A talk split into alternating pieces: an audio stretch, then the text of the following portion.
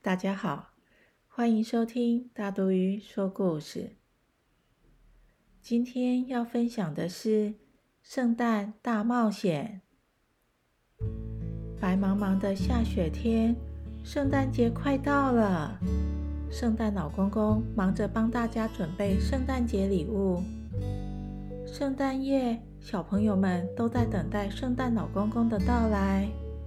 圣诞老公公将礼物装上雪橇的袋子里，与驯鹿们一起出发。Go，送礼物了！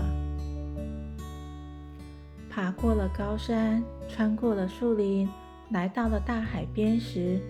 装礼物的袋子突然破了，礼物通通掉进大海里。圣诞老公公焦急地忙着捡礼物。这时候，企鹅们看到了，就问：“需要帮忙吗？”圣诞老公公很开心地说：“真是太棒了，谢谢你们！”企鹅们快速地找回一些礼物，但是还是有许多礼物在大海漂浮着。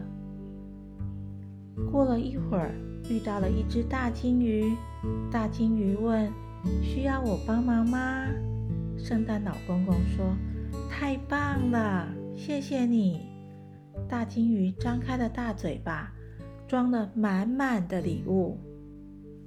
没多久，遇到了章鱼。章鱼也来帮忙捡礼物。它的八只脚一起动起来，大家的速度更快了。接下来，海豹也来帮忙。